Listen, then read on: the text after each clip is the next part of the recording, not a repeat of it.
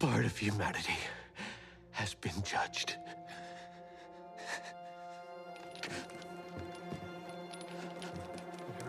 It isn't real. This isn't real. А, Гони, ты заметил, что в последнее время, последние годы стало гораздо меньше а, датированных предсказаний апокалипсиса? Интересные, интересные, интересное наблюдение, я бы сказал. Да, наверное, Еще буквально 10 лет назад мы точно знали, что вот там э, 21 декабря э, такого-то года случится, 2012, 12 да, или да. какого там 17 календарь 5 майя, все То есть у нас, да, у нас всегда была дата, к которой мы э, неумолимо при- приближались, и Как могли, да? как мы этот день мы приближали, как могли. А потом, ну, как бы мы ее проживали, ничего не случалось, и мы шагали к следующей дате. И моя идея в том, знаешь, что, может быть, мы уже внутри апокалипсиса живем. Да, может, он уже наступил. Ну, никто не знает. Увидим. Увидим через сто лет или через 200 лет. Может быть, то, что сейчас происходит, покажется нам на самом деле раем. То, что будет потом. Да, абсолютно согласен.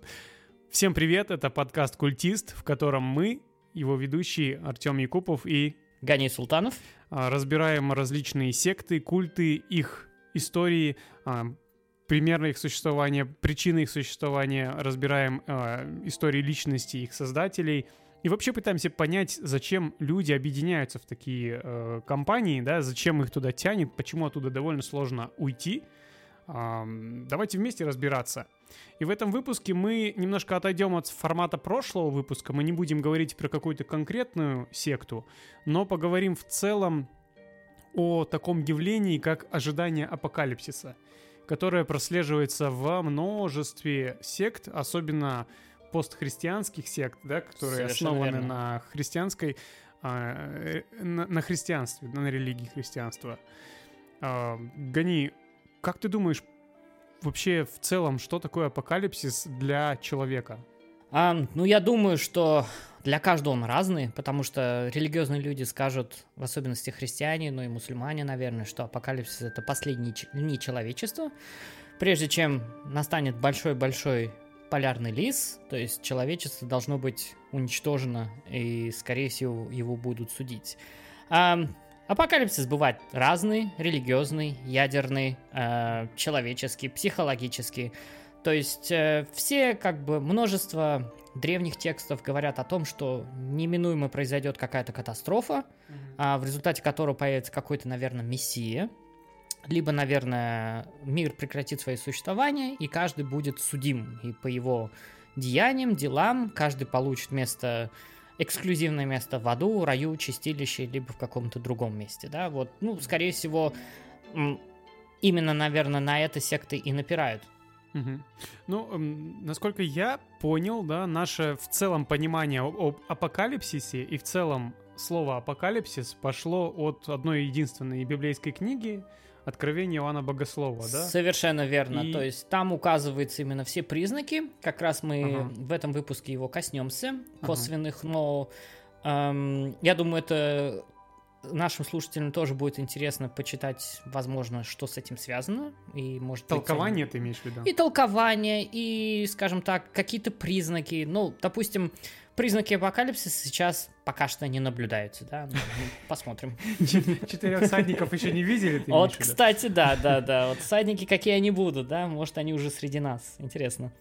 Но вот слово апокалипсис, оно на самом деле не такое уж и страшное, это как раз таки и значит откровение. Да, это значит откровение, то, что будет открыто, то, что будет увидено. То есть Людьми. это- да, людьми. Человечеством. э, Человечеством. Ага. Это греческое слово, да. И эм, именно из книги Откровения Иоанна Богослова и как раз идет большинство тех э, заметных, понятных образов апокалипсиса, которых мы э, в, в культуре, в поп-культуре, да в любой, ну, как бы в нашей, в нашей истории наблюдаем. То есть это и четыре всадника, э, как их там, смерть, э, болезнь, война, голод. Голод, да. Не в той последовательности, Да. но суть есть. Это и семь печатей с Мгм. книги жизни, которые вскрываются одна за другой. Поочередно, да. Это и э, ангелы, которые трубят врага в трубу, да. Это и э, вавилонская блудница, и звери, выходящие из моря, зверь, выходящий из земли. А, то есть это такой довольно яркая, насыщенная метафорами книга, если суммировать, э, которую толковать и толковать можно бесконечно, и есть очень-очень много разных трактовок, э, как богословских, так и а, Философских. атеистических, э, философских, чуть ли не научных, да? Да, да. Вполне, вполне такая точка зрения имеется, и, скорее всего, чем дольше мы будем жить на этой планете, т- даже, допустим, появляются такие другие ам, толкования апокалипсиса, это как бы э, цифровой апокалипсис, когда, скажем так, наше сознание захватят машины, думающие машины, нейросети, интернет и бог знает что еще. Ну, в общем, э, по мере того, как человечество развивается, думаю, вот эти идеи первоначального апокалипсиса э, с катастрофами и с другими вещами постепенно уходят на такой задний план.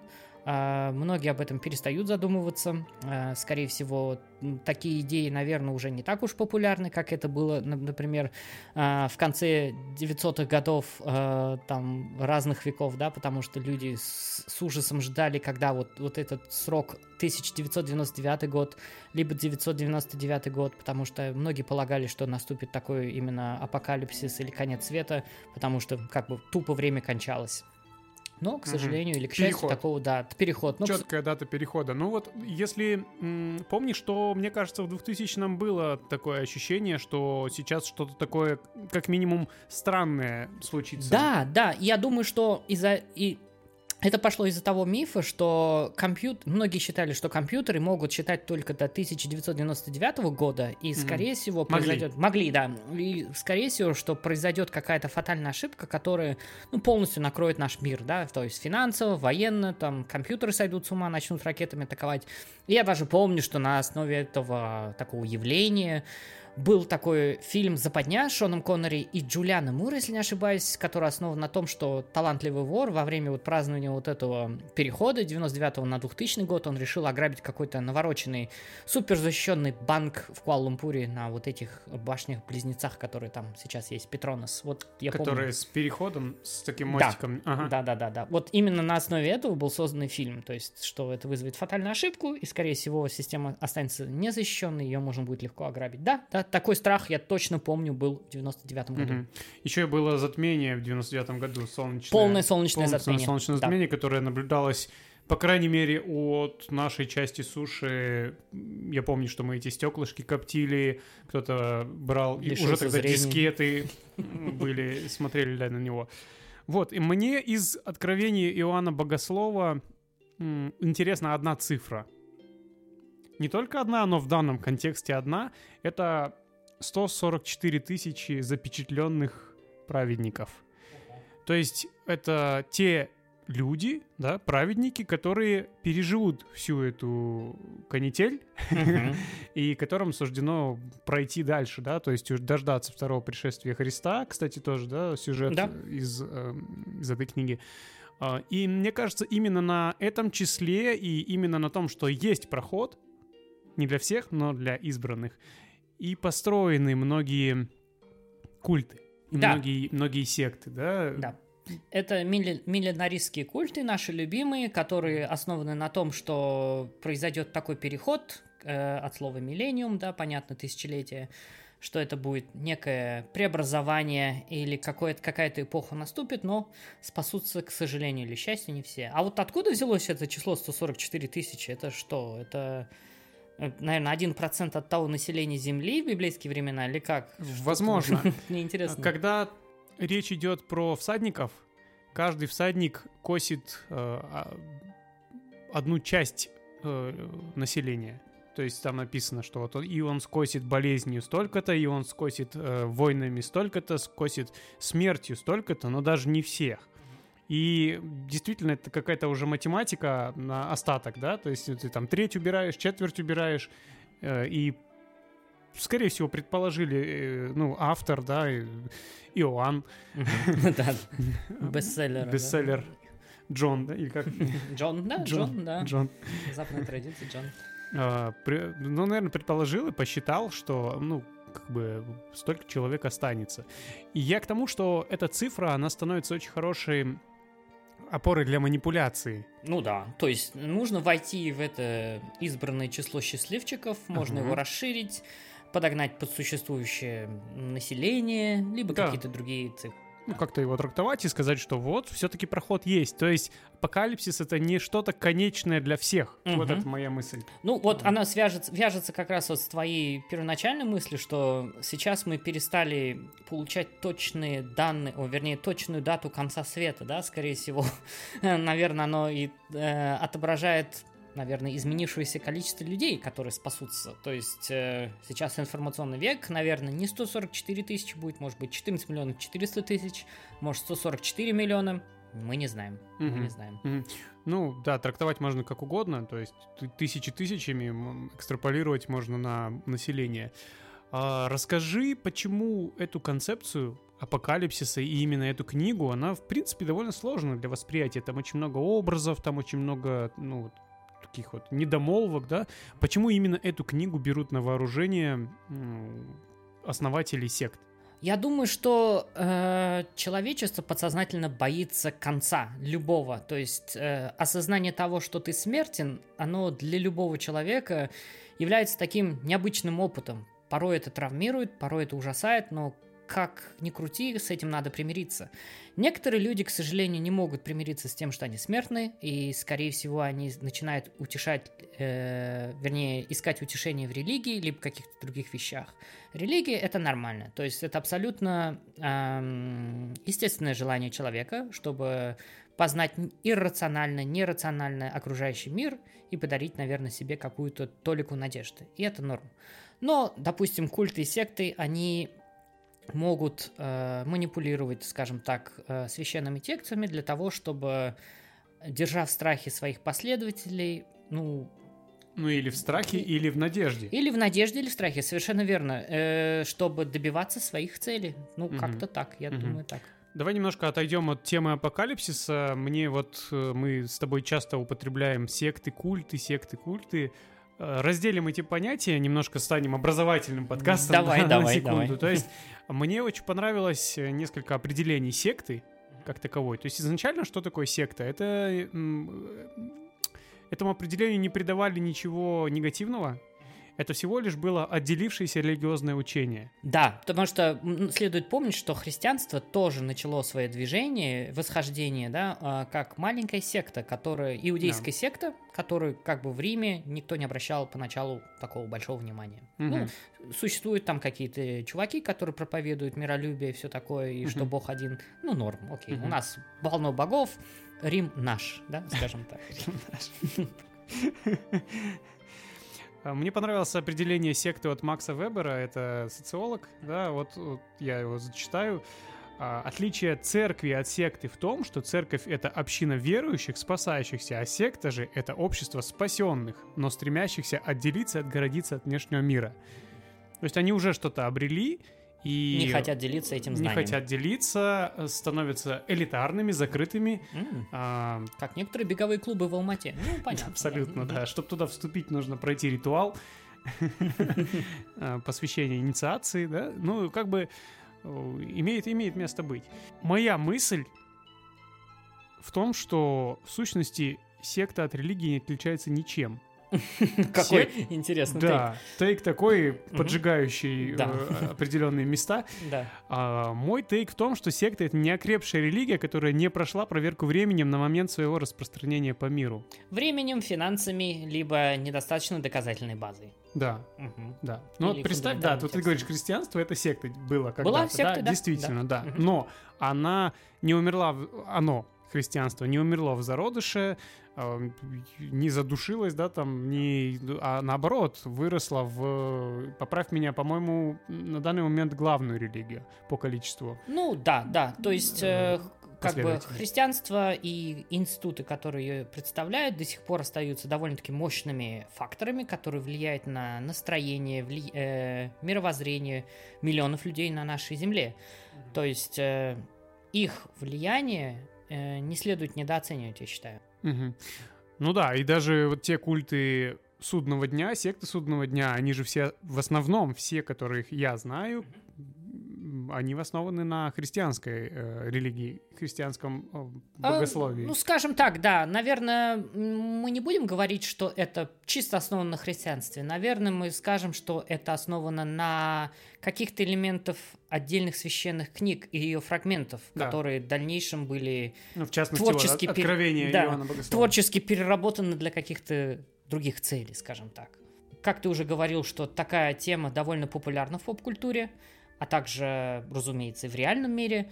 И я недавно смотрел один очень интересный фильм э, нашего любимого режиссера Найта Шьямалана, М. Шьямалана, э, который создал э, «Шестое чувство», «Сплит» и множество других таких интересных фильмов.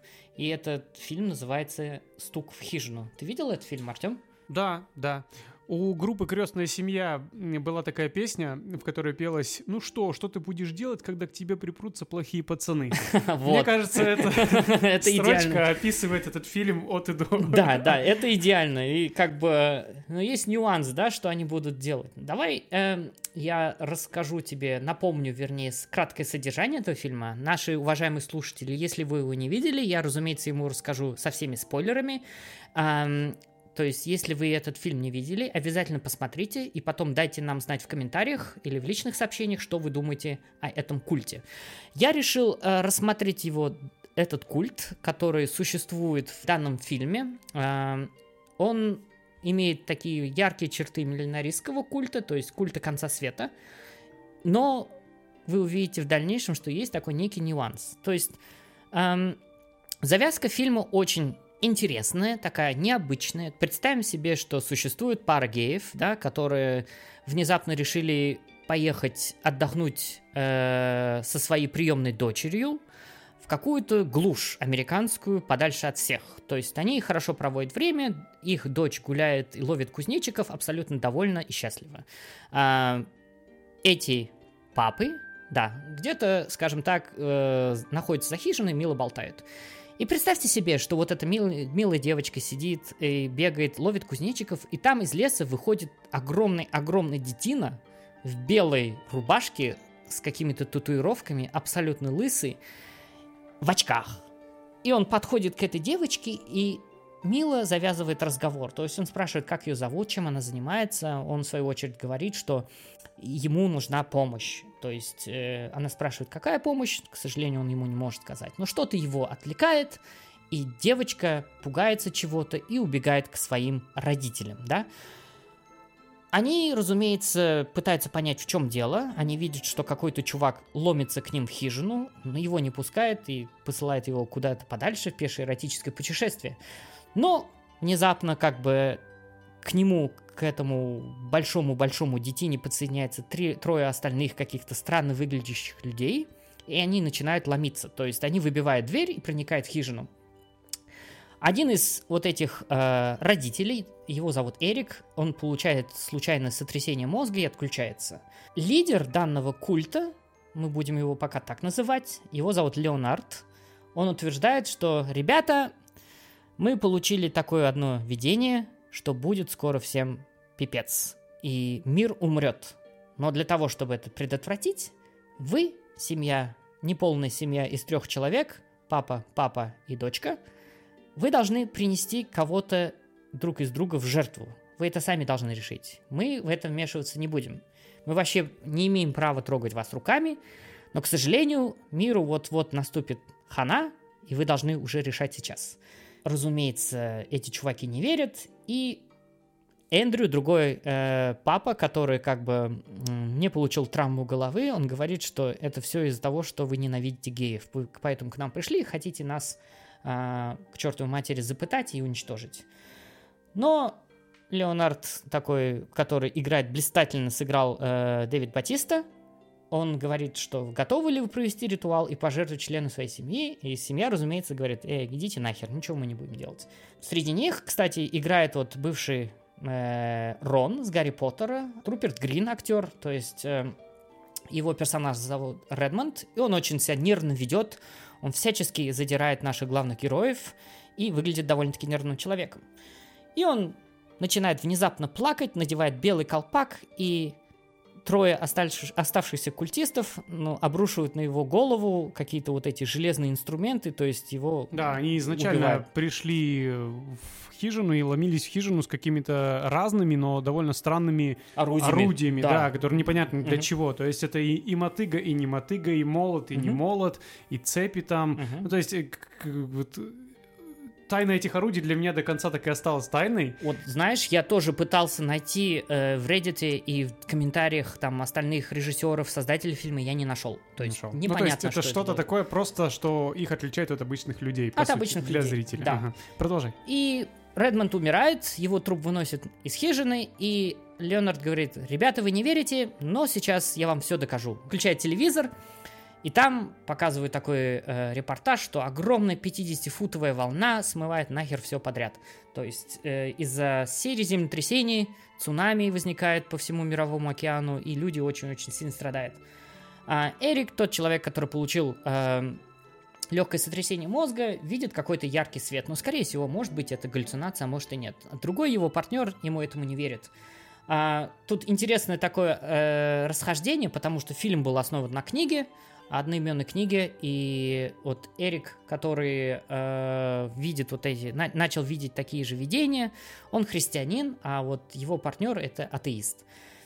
И потом наступает другой момент, когда э, следующий член культа, женщина, которую зовут Адриана, э, она говорит, что она мать, и она видела очень яркое видение, в котором горит в, ну, в пламени ее дочь. И она становится следующей жертвой, ну, как жертвой. То есть задают тот При- же самый... Приносит себя в жертву. Приносит себя в жертву, можно так сказать. Они задают тот же самый вопрос, готовы ли пожертвовать, сделать жертву, то есть семья отвечает нет. А, Леонард и остальные члены ку- культа проносят- э, произносят фразу «Humanity has been judged», то есть человечество ос- осуждено, осудили, или там, не знаю... Будет осуждено. Или будет осуждено, да. И, то есть, также на ее череп обрушивают вот эти странные орудия, и она умирает. Э, Потом обратно Леонард включает телевизор, и там выясняется то, что происходит какая-то страшная пандемия СО1, которая поражает чисто детей, и дети от этого, ну, 90% вероятностью умирают. Эндрю все равно не верит этому и вспоминает вдобавок, что вот этот э, персонаж Гарри Поттера, э, Рон, он ран- ранее, да, кажется, он его и видел, да, потому что он атаковал как-то раз их в баре, э, э, грохнул бутылкой по голове и удалился, да, и чтобы доказать это, он как бы видит его имя в бумажнике и утверждает, что знает этого человека, и, соответственно, все, что это происходит, это какой-то фейк, это просто какая-то постанова, все это было сымитировано для того, чтобы просто, э, скажем так, избавить мир от парочки геев, которые посмело удочери- удочерить ребенка. Но следующее происходит такая схватка небольшая, в результате которой умирает следующий член культа, тоже такая э, женщина, которую зовут Саби- Сабрина, и она погибает в результате несчастного случая. Эндрю случайно ее застрелит, ну, как бы убивает. Ам, также э, в результате этого на- такое происходит небольшая передышка, Леонард ее добивает, потому что он задает тот же самый вопрос, об- обратно получает отрицательный ответ, и происходит третье видение, то есть третье событие, и более 700 самолетов в мире начинает падать, то есть такая, показывают такую сцену, как самолеты с неба начинают падать, взрывы, очень страшно. Потом наступает такой довольно-таки комический эффект, когда эм, вот этот, э, пара мужиков угрожает огромному р- бывшему рестлеру Батисте э, идти в ванну и запирает его там. Потом он их выманивает, и Эрик начинает что-то снова видеть. И потом наступает такая кульминация фильма, когда э, Леонард говорит, что сознается, с кем он был на самом деле. Он был школьным тренером, то есть он учил детей, и он пришел и- именно для того, чтобы как бы попросить их принести кого-то себя в жертву. То есть все, что он происходило, происходило, вернее, он был убежден, что это действительно так. То есть э, обратно задав им тот же самый вопрос, готовы ли они принести себя в жертву, и получив отрицательный ответ, он перерезает себе горло. И тут на- Они все, я вспомнил, что они все рассказывают про себя какие-то подробности из личной Да, жизни. да, То да, есть да. они обычные люди, Да. которым в какой-то момент пришло видение, Да, и они вокруг этого видения объединились в культ. По Да. Сути так. ну, объединились в культ, то есть, э, скажем так, они, их э, вело нечто, что действительно э, оказалось, скажем так, удивительным. То есть э, в результате мы, как зрители, когда смотрим фильм Найта Шьямалана, мы всегда ожидаем какой-то твист. То есть, как заметили в подкасте «Горящий бензовоз», твиста нет. То есть, все, что это происходит, на самом деле. И когда Леонард умирает, то есть, небеса начинают темнеть, начинает идти дождь, и начинает происходить такие, такое зловещее предзнаменование, и Эрик понимает, что на самом деле все, что происходило, это было на самом деле, это правда, и он получает видение будущего, что э, их приемная дочь живет счастливо со своим вот отцом приемным, и он решает принести себя жертву, потому что он верит, он действительно заботится о своих близких людях, и как бы э, ну, такая небольшая мораль в этой истории, что любящий человек всегда может принести себя в жертву, то есть это перекликается с различными религиозными э, трактовками, да, допустим, тот же Авраам или Ибрагим э, в исламе, то есть они были готовы принести своего сына, самый дорогой в своей жизни жертву, но в последний момент Бог э, отвел Остановил. руку, да, Мгм. остановил. И вот приблизительное содержание такого фильма. То есть, что произошло? Действительно А, произошло ну и ты забыл сказать, что после Да. того, как он приносит себя в жертву, А, да, а, конец. все заканчивается. Все заканчивается, все внезапно перестает, все приходит в норму, то есть э, самолеты перестают падать, пандемия внезапно отступает, океаны приходят в норму, все хорошо. И то есть Эндрю, тот, кто не верил, он постепенно понимает о том, что все это, скорее всего, было правдой, и они вместе с... И он, вернее, вместе со своей дочерью уезжает под любимую их общую песню в закат, да, happy end, фильм заканчивается. И теперь вопрос, как ты думаешь, Артем, что за культ на самом деле как бы был вдохновением для этого фильма? Какой культ? А, реальный культ? да, как ты думаешь? Слушай, ну я не знаю, но смотри, все события, показанные по телевизору в данном Мгм. фильме, то есть это действительно вот эти предвестники апокалипсиса, да? Это пошаговые Это вс- очень интересная мысль. вскрытие печати, Да, ты да. можешь все что угодно. Потому что Эрик, он как бы в конце фильма произносит мысль, что это всадники апокалипсиса. Но, как говорится, есть нюанс, да? Мгм. То есть, на самом деле, э, это как бы солянки из разных культов, но они объединяются под миллинаристским культом. Э, как мы уже говорили, это вера в какое-то событие, которое... из- Переход. Переход, фатальный переход, который изменит жизнь миллионов людей, который предвестником которого является возвращение Спасителя, пророка, Мгм. или исполнение пророчества. То есть мы помним, да, что знаменитая секта Аум Симрикё верила в конец света, то есть и мно- множество других подобных сект верят в такое же, скажем так, событие. Э, Это может, такой культ может включать в себе религиозную либо духовную э, группу, которая может ну, верить во все, что угодно. То есть оно может сочетать э, э, несочетаемые части каких-то религиозных верований, предубеждений, либо каких-то полных-полных выдумок. Ну, вспоминаем э, Мгм. термин из прошлого подкаста синкретизм. Синкретизм, совершенно верно. И вот э, такие характеристики, которые вот включаются в данный культ. Первое – это апокалиптические верования. То есть данные культы всегда сосредоточены на неком страшном событии, которое ожидает нас, э, скажем так, в будущем, либо вот в ближайшем будущем, либо в далеком будущем. Это может быть конец света, это может быть переход, как ты говоришь, это может быть уничтожение всех грешников, еретиков, либо еще какое-то другое замеч- замечательное событие. Но данный культ играет уникальную роль, то есть они являются предвестником, либо официальными агентами данного события. И источников таких верований может быть множество. Во-первых, это может быть какие-то священные книги, э, то же самое Откровение Иоанна Богослова, из которого мы узнаем пошаговое трактование данного, дан- данных э, событий.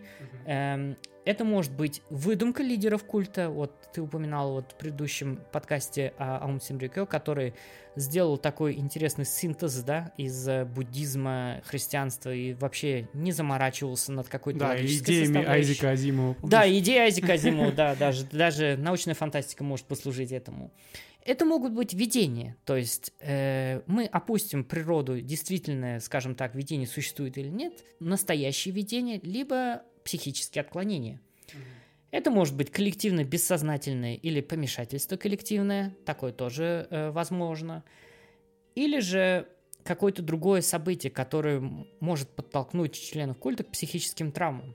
Вот в фильме мы видим, что даже герои сами проговаривают, что видения пришли одновременно к этим четырем абсолютно незнакомым людям. Но они знали друг друга. Почему? Потому что э, персонаж Гарри Поттера, он как раз, по-моему, он говорит, что они общались в таком форуме, при помощи которых они обменивались своими впечатлениями и делились, что значит эти видения для них. Но здесь э, фильме «Источник видения» остается за кадром. Мы не знаем, кто послал им эти видения. Это был Бог, другая какая-то высшая сила. В этом фильме однозначно не дается ответа. Но в миллинаристских культах э, основа таких апокалиптичных верований – это либо видение, либо буквальное толкование священных текстов. Смотри, вот здесь как раз-таки хочется вставить свою незаконченную мысль про отличие секты от культа. Вот то, что ты сейчас описал на примере фильма «Стук в хижину», это классическая секта. Это учение, основанное на предзнаменовании апокалипсиса. Но здесь нет объекта или предмета культа. Это очень интересный момент, потому что объект или предмет культа тут, скорее всего, как ты говоришь, нету. Э, Да. Поэтому, наверное, Либо он куль- нам просто не показан. Либо он просто нам не показан. Поэтому культистами мы... Давай их, чтобы их не обижать, да, вот эти главных героев, мы их пока так не будем называть, Мгм. а мы будем их называть вестниками. Вестники. Мгм. Ну, окей. Вот, э, второй, э, отличи- вторая отличительная черта вот таких подобных культов и сект – это харизматическое лидерство. То есть те люди, которые возглавляют даль- данные культы или секту, являются харизматиками. То есть у них очень подвешен язык, у них много фолловеров в Инстаграме, ТикТоке, и они очень, у них очень-очень прокачано красноречие, и они могут убеждать людей. А, они внушают своим последователям, что у них есть власть, что у них есть тайное знание, или оно уникальное знание. И они часто дум- позиционируют себя как пророка или мессию, который может спасти или наоборот же уничтожить своих последователей. Ну, примеры, да, вот э, недавно публиковали какую-то статью о каком-то священнике в Российской Федерации, который, помнишь, во время пандемии закрылся в каком-то монастыре или ските, и, по-моему, даже власти хотели его штурмовать. Если не ошибаюсь, отец Серафим или отец Сергий. Вот как-то так, да. У него довольно интересная внешность такого старообрядца, и при этом черная ряса с какими-то белыми э, письменами. Он, знаешь, мне напомнил кого больше? Не священника, а был такой вот и есть, наверное, музыкант, э, нейромонах Феофан. А, да, да, Вот, вот мне больше вот этот человек напомнил э, вот такой кич на основе религии. Мгм. Ну и такие тяжеловесы, как Ом Симрюкё и Рональд Хаббард, основатель э, саентологии. В фильме же, то есть мы не видим харизматичного лидера, то есть он, он не повествует нам о том, что мы все умрем. То есть, э, скорее всего, э, персонаж Батисты Леонард, он становится таким лидером по неволе, у него вкрадчивый, нарочито вкрадчивый мягкий образ, он извиняется постоянно, он все время подчеркивает, что не хочет подчинять, причинять людям боль. То есть вот такой вот Да, и при лидер. этом они вообще не применяют насилие по отношению к главным героям и изначально. То есть, когда вот эта сцена, когда он появляется из леса и подходит к девочке, я думаю, блин, сейчас начнется какая-то жесть. Да, да. И, она не начинается. И она не начинается, и оно реально такое э, напряжение возникает в воздухе. Ты думаешь, блин, что-то будет, что-то будет. И следующая, харак- следующая характеристика миллинаристского культа или секты – это строгий контроль. А такие организации осуществляют такую очень высокую степень контроля за жизнью, предписанием всех своих членов. То есть э, они контролируют их мысли, поведение, отношения, говорят им, что им, что кушать, что есть, куда ходить, с кем ходить на свидание. Э, И такой контроль объясняется тем, что ребята, у нас тут апокалипсис завтра, э, давайте вот эту всю фигню, вашу жизнь, давайте это, под, на- под наш контроль, нам некогда, нам надо готовиться к апокалипсису. И контроль за такими э, людьми необходим, потому что всегда в любой, скажем так, в любом социуме, в любом сообществе находятся люди, возмутители спокойствия, которые настроены критически, которые не боятся мыслить свободно, и тем самым, подавляя таких людей, вы обретаете контроль над группой. И данный контроль может также заключаться в строгих обрядах, ритуалах, э, каких-то таких э, вещах, которые могут граничить, скажем так, э, с обсессивно-компульсивным расстройством. И разрабатываются строгие степени послушания, либо контроля, как э, в RPG-игре. То есть ты должен всегда набивать уровень. Этим печально славятся саентологи. Но в фильме вот члены культа должны принять свою участь и расстаться с жизнью, чтобы продемонстрировать человечеству, что случится, если данная семья не принесет себя в жертву. Ну, Да, интересное отличие, да? Вот, то есть мы вроде как разбираем эм, миллинарийскую и секту, и секту судного дня, но при этом большинство реальных а, сект судного дня, они основаны именно на культе лидера. Да, И- да. а здесь его... Беспрекословном здесь- подчинении. Здесь его нет, да. Здесь Здесь, его нет. наоборот, все участники выпиливаются один за другим Да. ради идеи. То Ради есть здесь, идеи, здесь ради главенствует спасения. идея. А, ну что, я хочу добавить в том, что мне вот пришла мысль, что секты судного дня, я буду их так называть, почему они радикализируются. В какой-то момент наступает этап жития секты, когда апокалипсис не происходит. М, И лидер культа принимает решение мгм. самостоятельно его приблизить. О, ну, слушай, да, это может быть приближение данного события, либо наоборот его... Для участников культа, не для... Ну, то есть Да, для у, участников у культа. него нету сил приблизить реальный апокалипсис для всего Ну, человечества, выдумать, да. слава богу, нет. Да. да. Но, как мы видим в Аум Синрикё на прошлом примере, да, то есть когда вот этот а, теракт, когда замещение собой э, японского общества, да, и прочее, э, чем дальше, тем более безумные мысли о приближении апокалипсиса созревают в головах лидеров культа. И, ну, это один из способов удержать адептов при себе. Да, Да. да, это контроль, это контроль.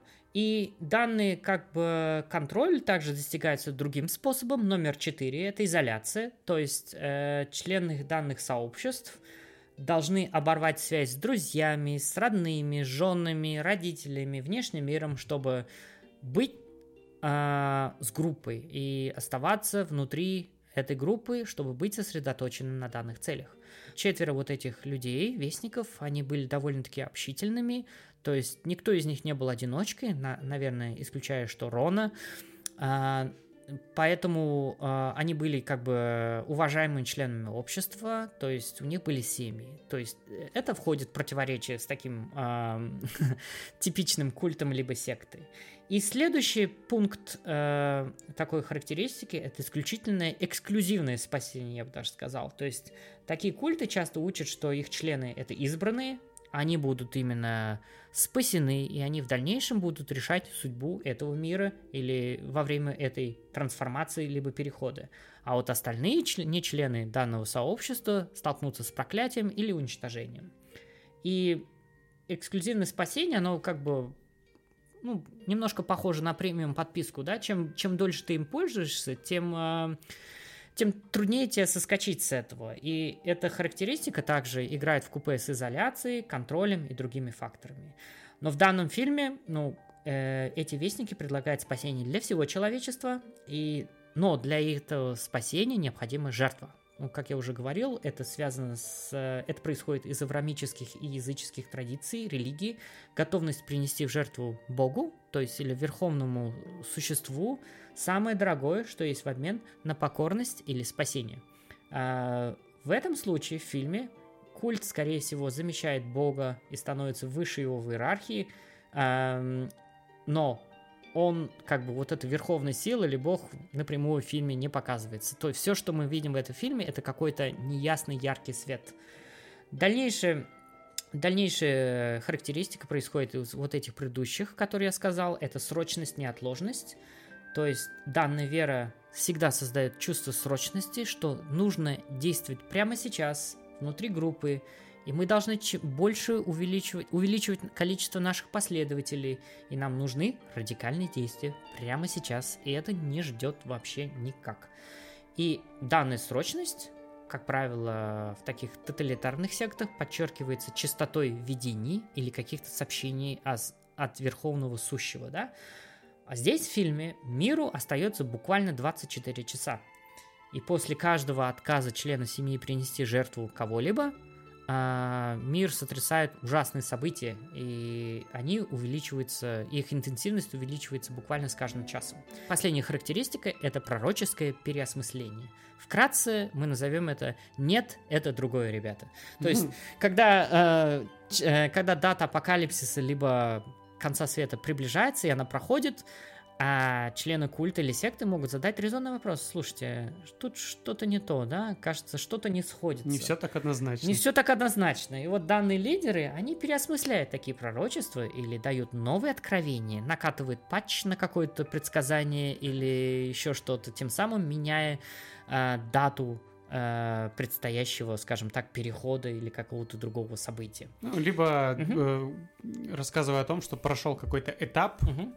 Да, да. этапность, разбивая э, общую задачу на, на мелкие, да, на Мгм. какие-то этапы, на шаги. Совершенно верно. Вот помнишь, как я говорил, что первые христианские секты, они были убеждены, что будет конец света в 999 году а, нашей эры, то есть через тысячелетие после пришествия Христа.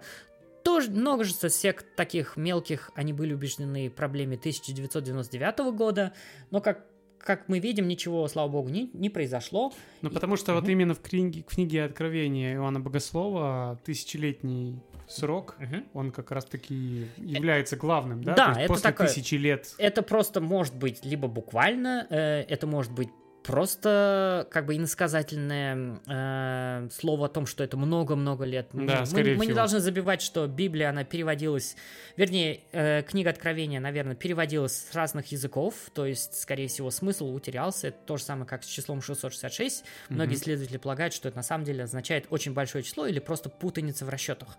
То есть это не число зверя, а какая-то Просто неразбериха, много, билиберда. Да, да, да, да. Дофига. Да, да. И вот смотри, допустим, вот представим себе, что конец света вот 23 марта должен был произойти, он не произойдет, и наш культ должен сказать, чем быстрее, тем лучше. Нет, ребята, это другое. Почему? Потому что если он этого не скажет, то он рискует захереть. Потерять. Да, потерять, потерять финансирование новых членов, текущих э, членов культа. И нужно как бы уменьшать степень рациональности своих участников. То есть э, всегда-всегда откладывать то, что ну, должно наступить прямо сейчас. И в фильме мы видим, что Эндрю, один из родителей э, вот этой девочки, сомневается, но в конце концов он понимает, что все это было пра- пра- правдой, да. А вот э, вестники, они не сомневаются, что все это происходит на самом деле, потому что они получали такие эксклюзивные видения, да, то есть э, они действительно в это верили. И проблема, которую дает нам этот фильм, он говорит о том, во что человек готов поверить ради того, чтобы спасти или не спасать часть человечества, зачем вообще это нужно. То есть это такая э, вольная интерпретация действительно книги Иоанна Богослова. А теперь я бы хотел рассказать небольшой э, символизм фильма о видениях апокалипсиса. Да? Вот, Артем, скажи мне, э, сколько всадников апокалипсиса ты помнишь и кто это? Ну, как мы их перечислили, то есть это первый, это у нас белый конь. Так. да? Белый конь Бледный это конь. он. Нет, нет, бледный это последний. Мгм. Белый конь. Белый конь. А, Белый да, конь сорян. это Мгм. у нас болезни, правильно? Болезни, да. Второй это рыжий конь, это у нас э, Война. вой- война. Мгм. Черный конь это у нас э, Голод. голод. Мгм. И бледный конь pale horse Смерть. это смерть. Мгм. Вот, совершенно верно. То есть Найт Шеймалан, он сделал такую вольную интерпретацию книги Откровения Иоанна Богослова, который, в свою очередь, э, предсказывает нам вот эти апокалиптичные видения. И в самом конце, вот Эрик замечает, что вот эти четыре человека — это и есть всадники апокалипсиса, но режиссер а, дает нам свою трактовку. В чем она заключается? Во-первых, всадники — это не сверхъестественные существа, а обыкновенные люди, которые получили данный дар. Ну, скажем так, для чего? Тут как бы мнение критиков, мнение э, читателей на Reddit, ну и там других э, киноманов, они э, разнятся. Они считают, что просто как бы как вот в религии, как рандомным пророкам выпадала такая ноша сообщать о чем-то человечеству, которое, скорее всего, было не готово. Многие от этого страдали, Иисус умер, э, Мухаммеда долго не принимали, Будду изгоняли. Скорее всего, такая участь их ожидала, они прекрасно это понимали. И каждый из них, вот подчеркивается, что он обычный человек, потому что они сообщают деталь своей жизни, и они это говорит нам о том, что это не какие-то больные люди, а на самом деле это хорошие, здоровые люди, у которых хорошее психическое состояние, у них есть семьи и друзья. Вот, допустим, Леонард, Леонард, вернее, в представлении Дэвида Батисты, он является, он работает как тренером по футболу для детишек. Сабрина, это такая красивая, эффектная чернокожая женщина, она врач. Адриана – это работник общепиты, и у нее есть сын. Ну вот персонаж Гарри Поттера, вернее, Рона, Руперт да, он, Грин, да, давай его Руперт назовем. Грин, да, Руперт Грин. А, о нем ничего не известно, и он как будто выбивается из общего списка, так как он Мгм. был таким формально преступником, потому что он поколотил по башке. Да, и он Эндрю. единственный, с кем герои уже встречались. Да, и он как бы априори является жестоким человеком. Ну, для этого есть объяснение дальше. То есть, второе, Шеймалан говорит, что это не всадники апокалипсиса, а характеристика человечества. То есть, почему? Ну, как ты уже говорил, что каждый из всадников апокалипсиса знаменует собой какое-то событие. Это conquest, то есть э, ты говорил, что это война, да? Нет, Ой, не первое война, это болезни. болезни. Мгм. Голод, война и смерть. Да. В данном случае мы можем понять по героям, кто во что одет и какого Да. всадника они представляют. Я только сейчас вот понял, что действительно у них же рубашки Да. однотонные, бледных цветов, Да, но да. все со- совпадают э, с вот этими цветами, Мгм. которые мы перечислили. Кони, соответственно, мы знаем их цвета, которые ты перечислил. Но они знаменуют человеческое качество. То есть Леонард, так как он тренер, и он учит э, детей, он символизирует следующее человече- человеческое качество, это направление, участливость, обучение. Адриана, она знаменует собой, э, символизирует собой щедрость, потому что она готовит завтрак, она готовит завтрак для девочки и угощает ее. И в процессе этого разговора мы, мы узнаем, что она эм, повар, работает в общепите, и что у нее есть сын. Редмонд, который погиб первым, скорее всего, он знаменует собой это прощение и принятие ошибок. Мы ничего не знаем, кем он работал, скорее всего, он безработный. Мы знаем о том, что он искренне раскаялся в том, что делал. Сабрина знаменует собой исцеление или милосердие, потому что она работает врачом. А, Это антипод смерти, хотя она должна, по идее, символизировать ее, потому что она лечит и ухаживает за Эриком, который получил сотрясение мозга.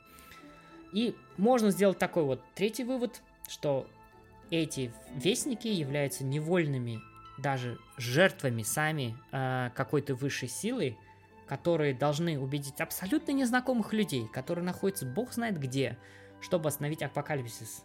Они приходят в хижину, чтобы отдать себя в руки провидения.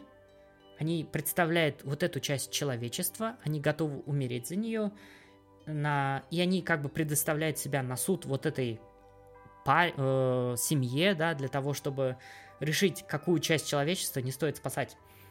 И этот суд решает, что по очереди, что, человечество практически недостойно спасения, и в самый последний момент ам, как бы Эрик останавливает апокалипсис, жертвуя собой и тем самым формально запуская хэппи-энд. Вот это такой символизм, который я смог найти, потому что я считаю, что это как бы творческое переосмысление притчи, ам, э, даже Откровение откровение, да, Мгм. откровение, то есть да, апокалипсис, потому что в книге заканчивается все куда более печальнее, все заканчивается очень прозаически, потому что во время вот этой драки случайно погибает э, дочь, и, соответственно, вот этим геям уже не за, ну, не за что жить. И один из них намеревается принести себя жертву, но второй его отговаривает и говорит о том, ну, несмотря на то, что э, что будет, мне плевать, то есть у меня есть ты, и мы встретим, будет это ли апокалипсис или нет, но мы будем вместе. То есть здесь проблема становится такой более мрачной, что ли. Вернее, решение становится более мрачной, и такой конец может быть показаться безрадостным. Здесь Шеймалан сделал такую очень яркую, красивую, может быть, притчу. Ну и опять же, в книге не было жертвы. Да, в книге не было жертвы. Их дочь умерла случайно, и эта цепочка апокалипсиса не остановила. То есть эти люди до конца не поверили о том, что происходит, и как бы они формально его не остановили. То есть у книги открытый финал, Мгм. непонятно, что было на самом деле. Здесь как бы режиссер говорит нам о том, что э, сила самопожертвования сработала, и эти люди э, смогли остановить апокалипсис. Так что вот, если мы вспомним наши старые добрые минималистские культы, мы заметим, что множество из этих таких э, ярких характеристик в этом фильме используется. Мгм. Э, ну, как мы уже говорили, сочетание данных культов может быть абсолютно разным в зависимости от контекста, времени и где э, культы или секты работают. В дальнейшем мы будем, вот, Артем, с тобой анализировать именно выдуманные культы или Существующий. существующие культы для того, чтобы понять, а, понять, что же их может на самом деле объединять. Блин, классный разбор. На самом деле, ты мне сейчас вот дополнил очень много. Вообще, когда ты первый раз мне написал, после того, как мы посмотрели фильм, а, как ты думаешь, о чем фильм? Я не настолько глубоко сам ныряю, как правило, в поп-культурные произведения, но да, действительно, а, на мой взгляд, основная идея — это проверка веры, то есть насколько ты веришь в это, сколько тебе шагов надо для того, чтобы ты поверил. И вот шаги веры это как раз тоже в сектах очень хорошо используются. На первом уровне у тебя должен быть один уровень веры, веры. Чем выше ты поднимаешься в иерархии секты, тем э, больше веры э, в лидера, в идею э, должно у тебя быть. Да, да, совершенно верно. Ну, вот такой получился у нас обзор. Мне, честно говоря, даже нечего добавить. Все свои мысли по сектам и культам судного дня я изложил. Давай, наверное, прощаться, потому что все, что я смог а, найти об этом фильме, о его трактованиях и характеристиках, и которые связаны с настоящими реальными культами, а, я нашел. Да. Но ужасная реальность состоит в том, что в реально существующих культах и сектах ситуация намного-намного страшнее, в отличие от этих добродушных вестниках, на самом деле, которые искренне хотели э, спасти человечество, которые были обременены этим тяжелым долгом, я бы сказал. Э, в настоящей жизни все гораздо страшнее. То есть Как, именно- как и во всех Да. сферах. Да, то есть э, мы надеемся, надеюсь, мы об этом еще поговорим. Да, друзья, спасибо, что слушали нас. Посмотрите фильм «Стук в хижину». Он доступен, ну, практически на всех там подписных сервисах. А, Делитесь в комментариях, что думаете, какие идеи вы вынесли из этого фильма. Ну, а также подписывайтесь на наш э, подкаст везде.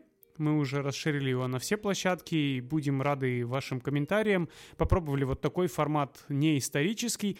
А в следующем выпуске мы снова вернемся к истории определенного культа и отправимся в местечко под названием Маунт Кармел, которое находится в Уэйко, Техас. Увидимся, друзья. Пока.